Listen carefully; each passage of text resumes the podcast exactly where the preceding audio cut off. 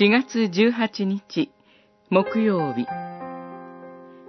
受難週目を覚ましていなさい。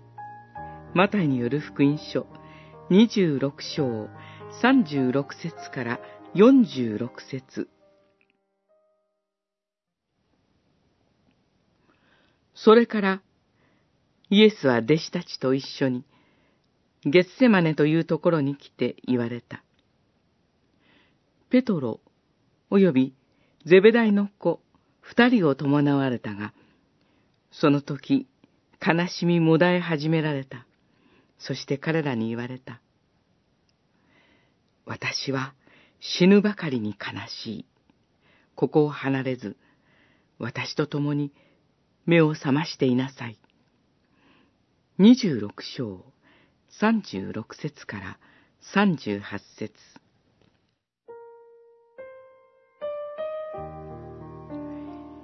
十字架が迫っています。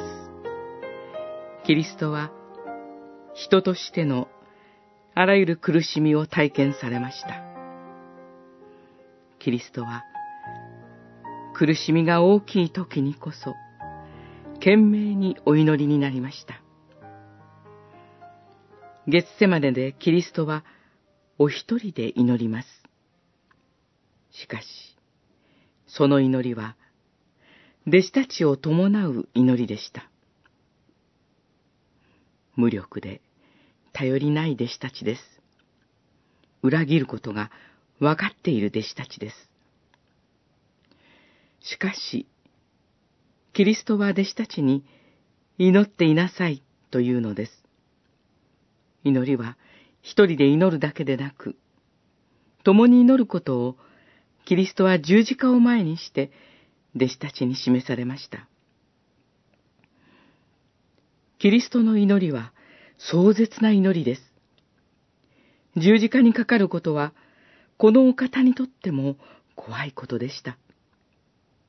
その痛みは、救い主として、人々の罪を背負う痛みでした。壮絶な祈りの体験です。キリストが苦しまれたとき、弟子たちは疲れて寝てしまいました。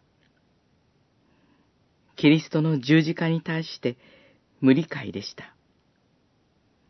目を覚ましていることのできない弟子たちの姿。この姿を見るとき、私たちと無関係とは思えません。